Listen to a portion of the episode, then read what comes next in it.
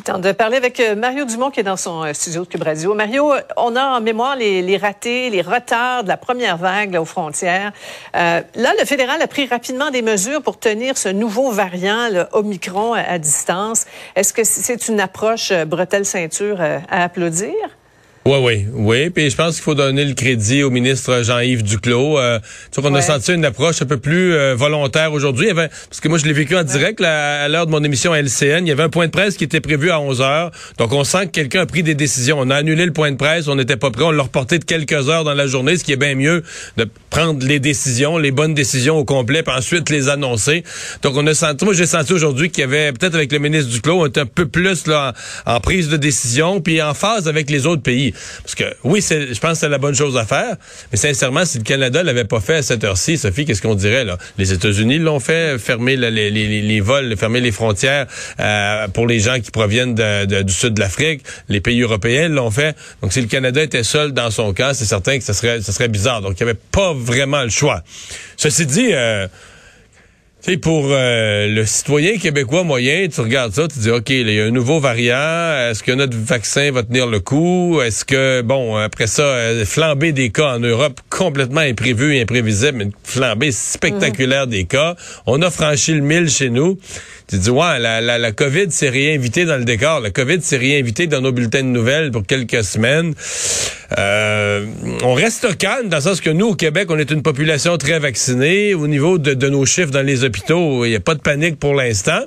C'est juste que tu regardes ça partout autour, tu dis, ouais, il me semble que les nouvelles sont... Tu sais, si on compare aujourd'hui avec il y a un mois, les nouvelles sont moins bonnes. Là. Ouais. Moins envie de voyager, peut-être, hein, si on voulait prendre un petit risque. Là. Euh, on va parler du dossier de, du conflit euh, dans les CPE. Mario, le 1er décembre s'en vient vite, là, et les, les menaces pleuvent de, de part et d'autre. Il y a, l'épée de Damoclès qui pend euh, au-dessus de la tête des, des syndicats. Est-ce que Québec sera tenté de trancher avec sa, sa loi spéciale pour régler le conflit? Non, non, moi je serais étonné. Moi je pense que le, on s'en va vers... Il y a possibilité sérieuse d'une grève générale illimitée. Il faut que les parents se préparent pour mercredi.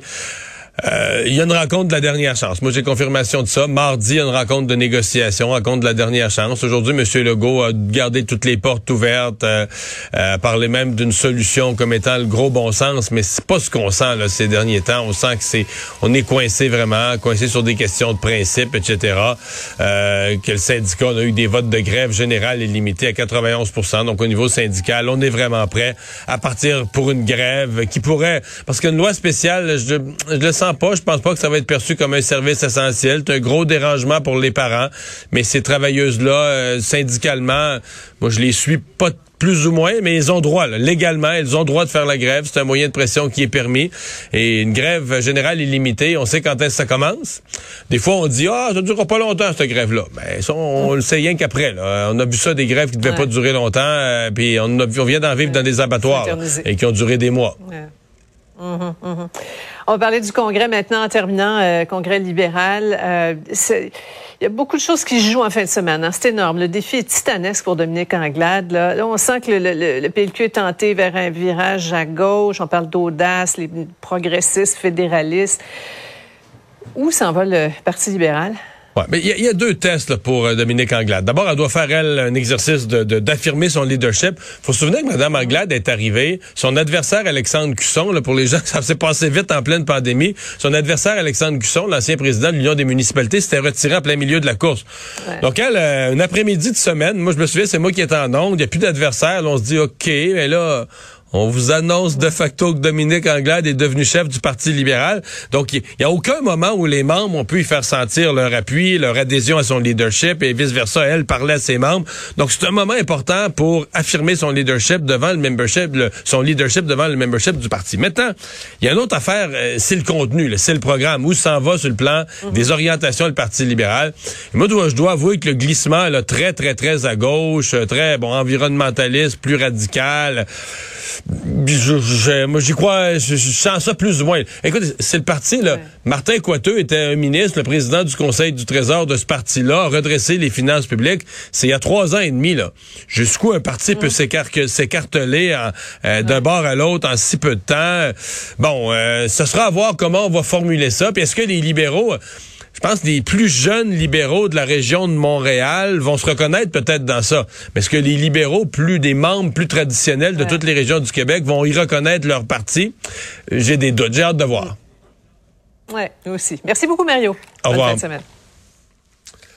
Ah Vincent, ben fin de semaine, nous euh, on parle de, de, de météo là, parce que il va y avoir toutes sortes de précipitations ici et là. Ouais, de la neige un peu partout au Québec, mais Mario, souvent quand tu dis aux gens aimes-tu l'hiver, ben moi j'aime la neige, mais pas le froid là. Ben là, on va voir les deux. C'est un peu ça le problème, c'est que là, il y a de la neige qui passe un peu partout à travers le Québec. À Montréal, aussi c'est plus pluie, neige, pas beaucoup d'accumulation, mais ça pourrait aller jusqu'à 25 cm à certains endroits, Estrie, euh, Saguenay par exemple, en quelques heures, on pourrait avoir des accumulations importantes des vents quand même assez forts aussi. Alors, il faudra faire attention à la poudrerie.